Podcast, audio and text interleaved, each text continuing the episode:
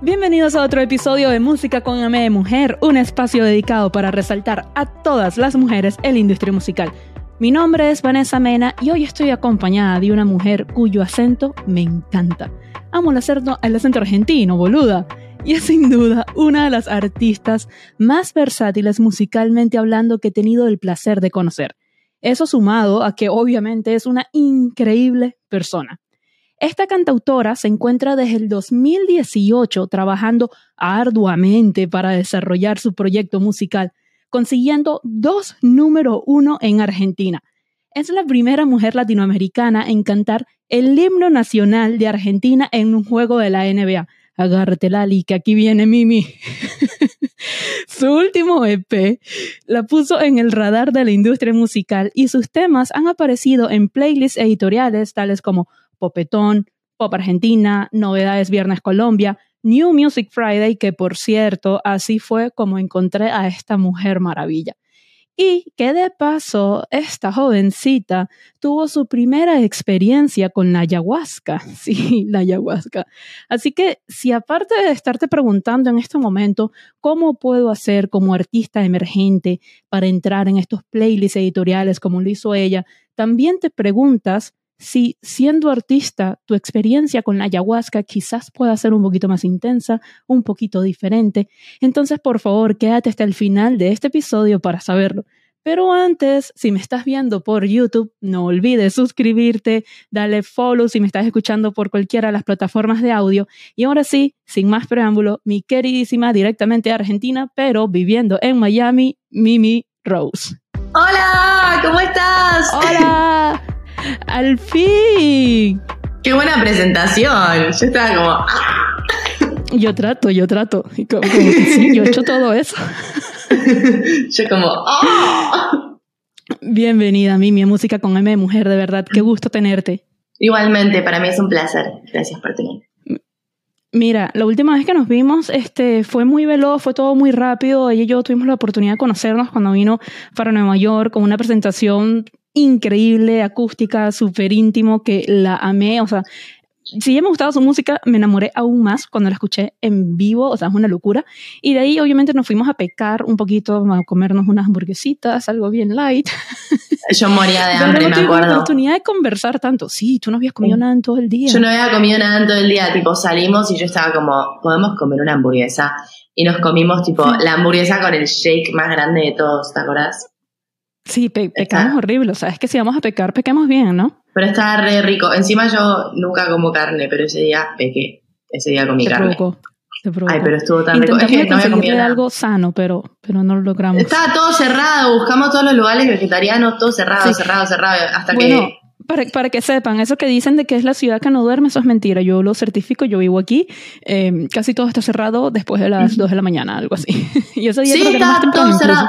Y caminamos tipo... 12, algo así. Caminamos para todos lados buscando los lugares vegetarianos y nos cerraban la puerta en la cara. Y miramos y solamente Literal. un lugar de hamburguesas. Y yo como, ¿será que, Qué bueno. Pequemos. ¿será que la cago? Y la ¿Será cagué. pecamos?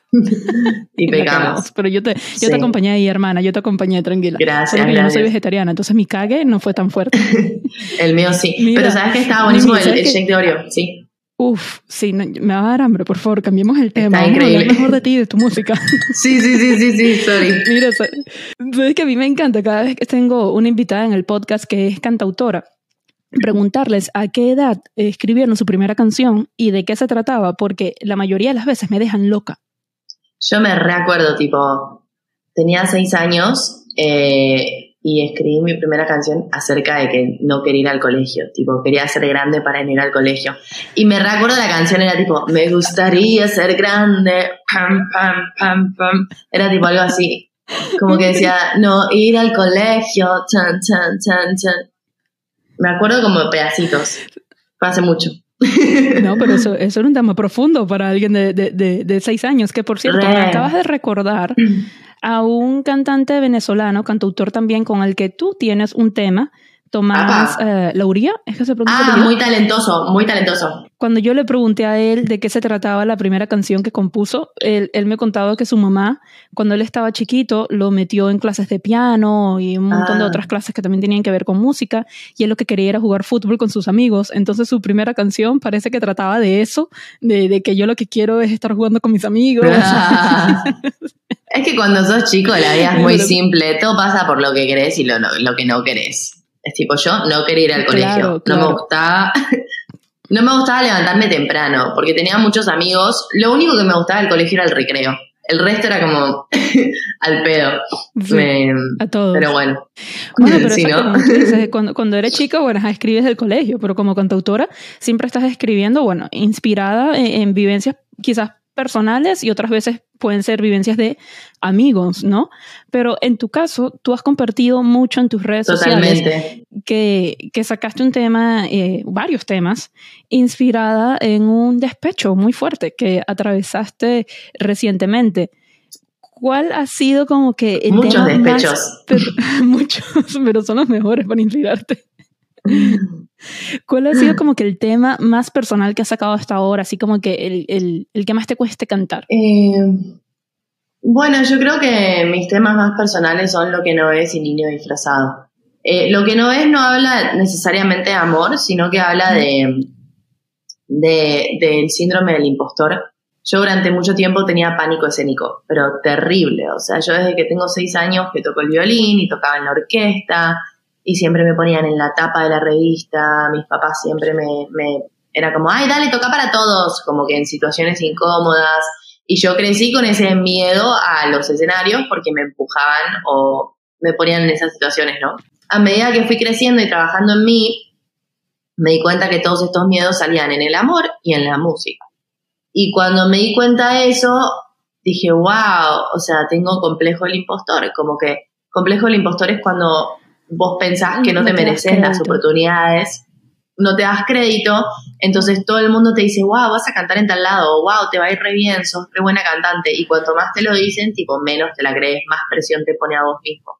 Entonces, cuando Sí. me di cuenta de eso, que me pasaba tanto en la música como en el amor, o sea, cuando yo tenía un novio era como, uy, se va a dar cuenta que no soy tan cool como pienso. Se va a dar cuenta que no soy tan cool.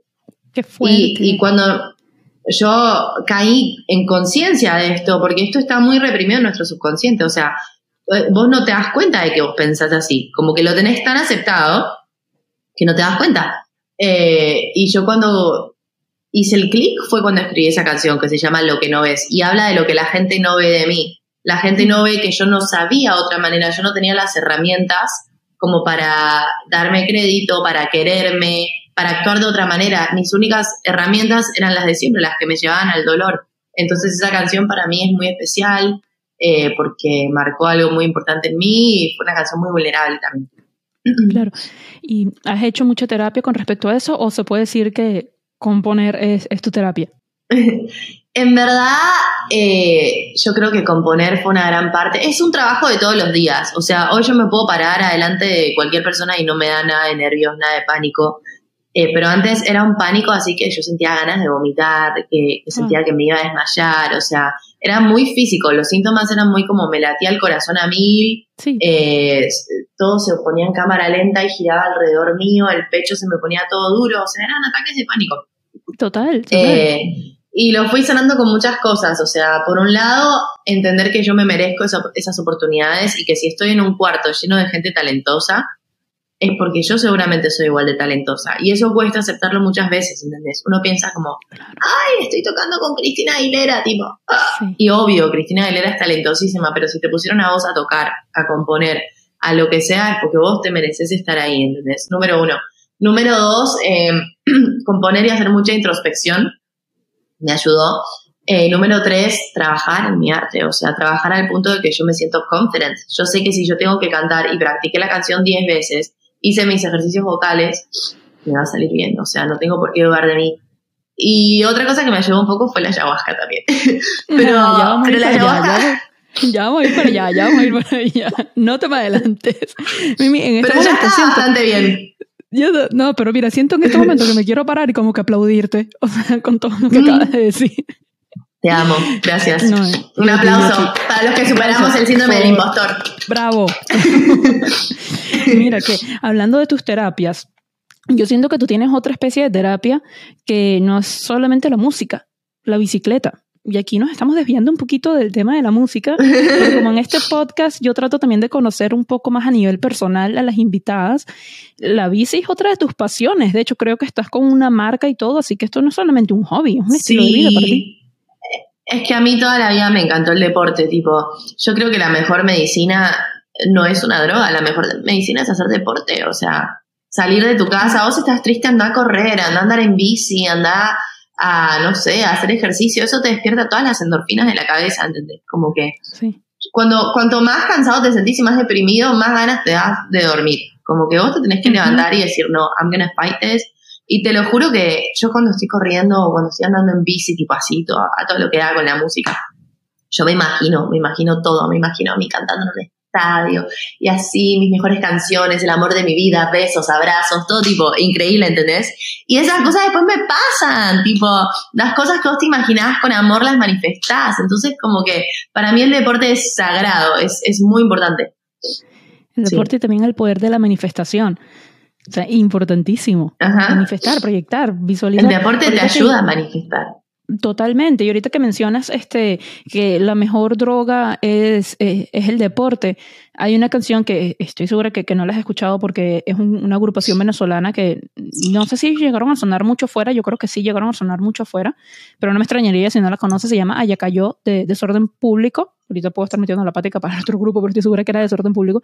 Que hay una parte de la letra que me da mucha risa porque esa canción, la gente realmente no le presta atención a lo que está diciendo, porque son de esas canciones que son así con un ritmo que te hace brincar, es, ska, entonces tú sabes que con el ska tú brincas, saltas, te emocionas, tal. entonces y no le están parando, exacto, entonces no le estás parando a la letra, pero parte de, la letra dice, eh, ¿quién lo salva? Michael Jordan. ¿Y a qué se está refiriendo? Eso en la, letra, o sea, de quién salva a este muchacho, que era un muchacho que cayó en las drogas, de quién lo salva, Michael Jordan, o sea, el deporte, el deporte literal te salva, o sea, y literal es la mejor droga que puede haber para, para todo, o sea, para manifestar, para drenar, para sentirte mejor, o sea, todo. Re, aparte te sana, te sana de adentro hacia afuera. O sea, para mí es súper importante. Y también cuando hago deporte canto mejor, como que me fortalece el abdomen y después vos necesitas eso para cantar, como que, no sé, es todo un círculo vicioso. Total. Mire, ya volviendo entonces a la música. Para los artistas emergentes como tú, o sea, ¿qué, ¿qué, consejos le podrías dar desde tu experiencia? ¿De qué crees que es lo que más te ha funcionado a ti y que es quizás lo que has notado que no te funciona tanto y ya no inviertes tanto tiempo en eso para lograr que tus temas entren en estos playlists editoriales, que es como que el sueño de muchos artistas emergentes, de todo artista emergente hoy en día? Eh, y para que entren en playlists editoriales, o sea, primero es perseverancia, porque nunca sabes si los curadores te van a escuchar o no. Pero número dos, es súper importante eh, meterle dedicación. O sea, hay tanta gente que escribe por escribir, pero que no estudia. O sea, por ejemplo, yo siento que he, he tenido reconocimiento como compositora y como artista porque me la paso estudiando. O sea, escucho diferentes canciones, aprendo de cómo escriben ciertas letras, cosas que me parecen increíbles, ¿entendés? Y después la gente escucha una de mis canciones y dicen, wow, pero lo que no ven es que eso no es una inspiración de Dios o del universo, eso son años de estudiar, de ver cómo puede ser mejor. O sea, yo estudio cómo hacer que la gente sienta cosas cuando yo escribo, ¿entendés? Entonces, las chances de entrar en playlist son mucho más grandes porque las escucha un curador y siente algo y dice, wow, esto es diferente, ¿entendés? Y otra cosa, no seguir los trends. O sea, la gente comete el error de pensar que si se copian de lo que está pegado, eh, les va a ir bien. Y nadie quiere una copia de Bad Bunny. Bad Bunny ya existe, ¿entendés? ¿Para qué vas a hacer una copia? Tipo, sé vos, tu personalidad es mucho más cool, ¿entendés? O sea, no, no, busquen ser la próxima Cristina Aguilera, busquen ser la próxima Mimi Rose, en tu caso, por ejemplo. Porque por, lo menos... Claro, y está bien tener inspiraciones. Por supuesto, y tener ídolos a quienes admiras, ¿no? Y aprender de ellos. En mi caso, que yo no soy, yo no soy artista y, me gusta más que todo, pues, todo lo que tiene que ver, digamos, con la parte backstage, el manejar a los artistas, A&R y todo eso. Yo admiro muchísimo a, a Rebeca León. Y yo me acuerdo que, no, no sé si conoces quién es Rebeca León, por cierto. Sí, sí, la, la manager de Rosalía. Exacto.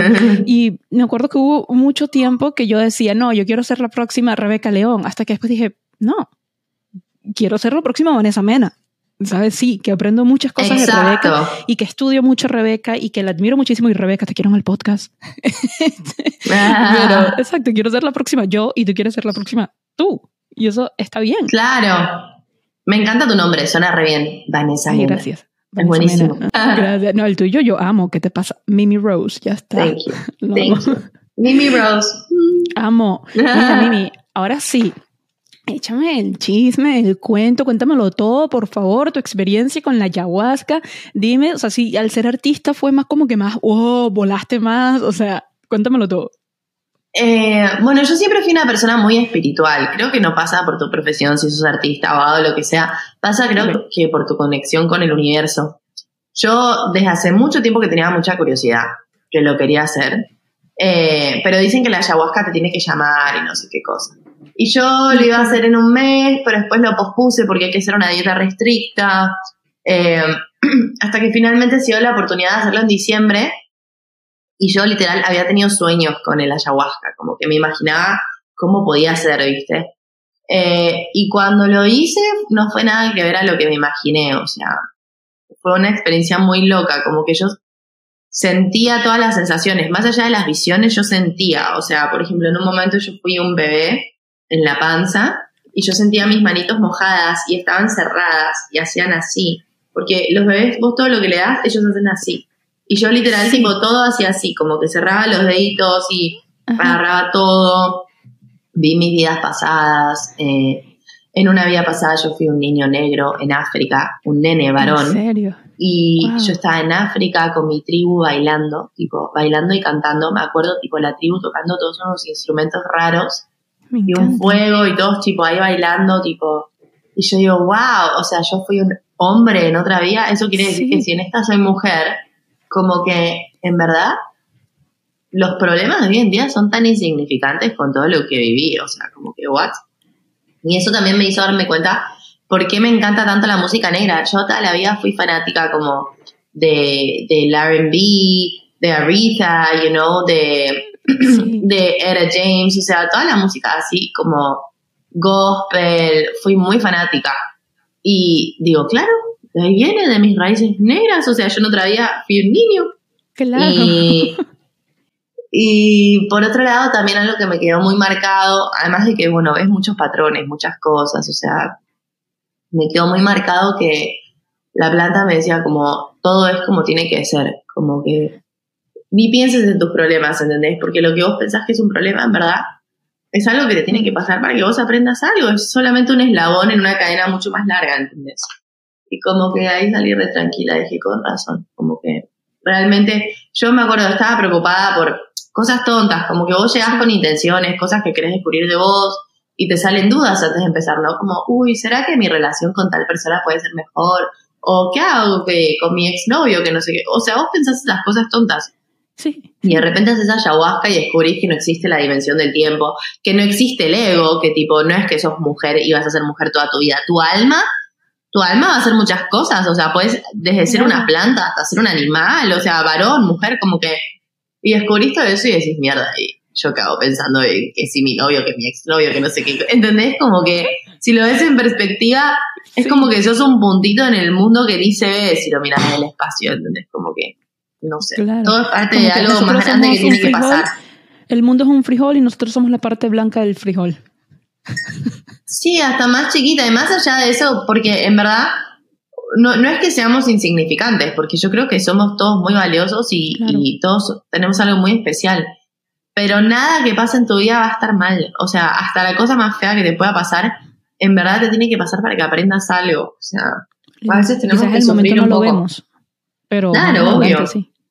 Y aparte de la vida de, este niño negro que bailaba y cantaba, ¿había alguna otra vida que también estaba relacionada con la música de las que pudiste ver?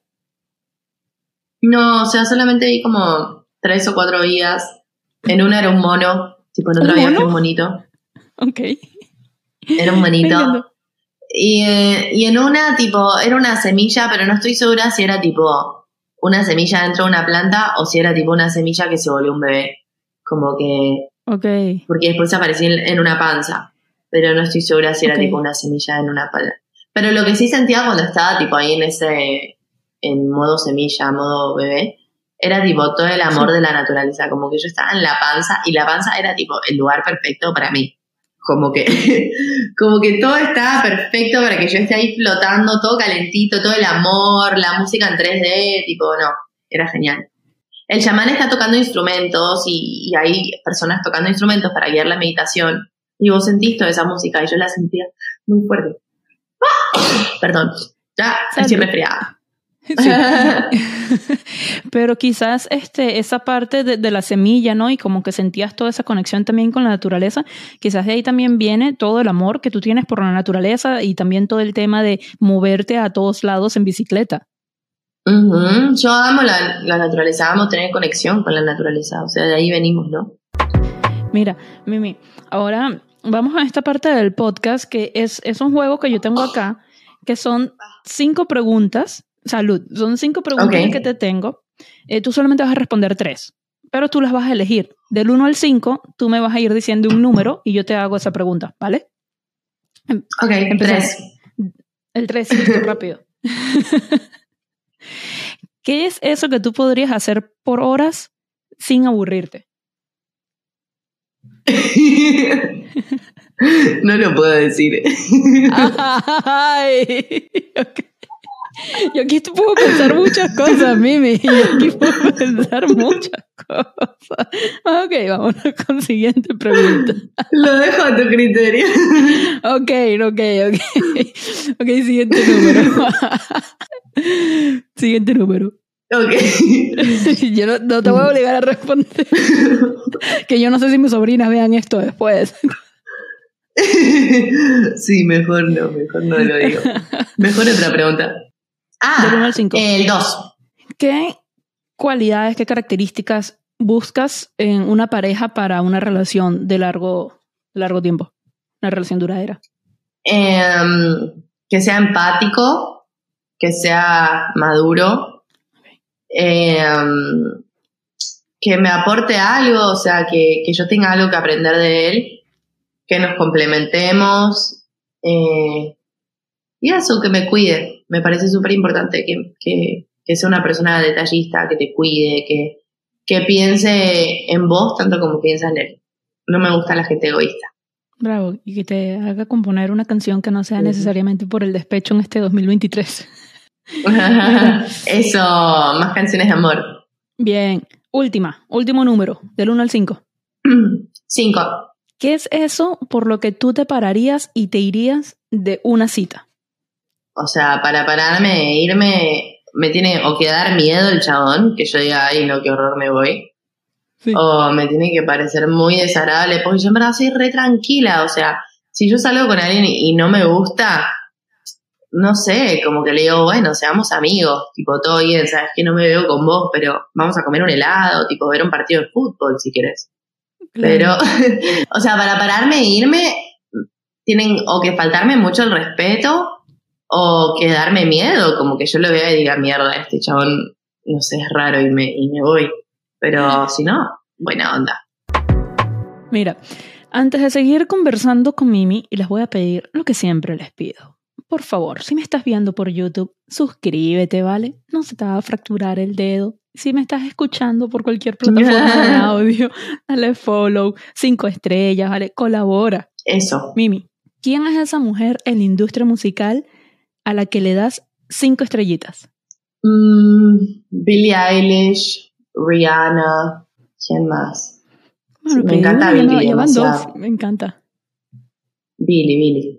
Billy. Amo, ahorita cargas un look medio, me- medio Billy. Para los que están escuchando eh, y los que me lo ven o en redes o en YouTube, pero me encanta. Me encanta el look que carga ahorita. Thank you. Thank you, thank ¿Y cuáles son esas tres canciones que tienes de, de artistas femeninas que tienes on repeat? Em, una que se llama eh, NASA de Babi.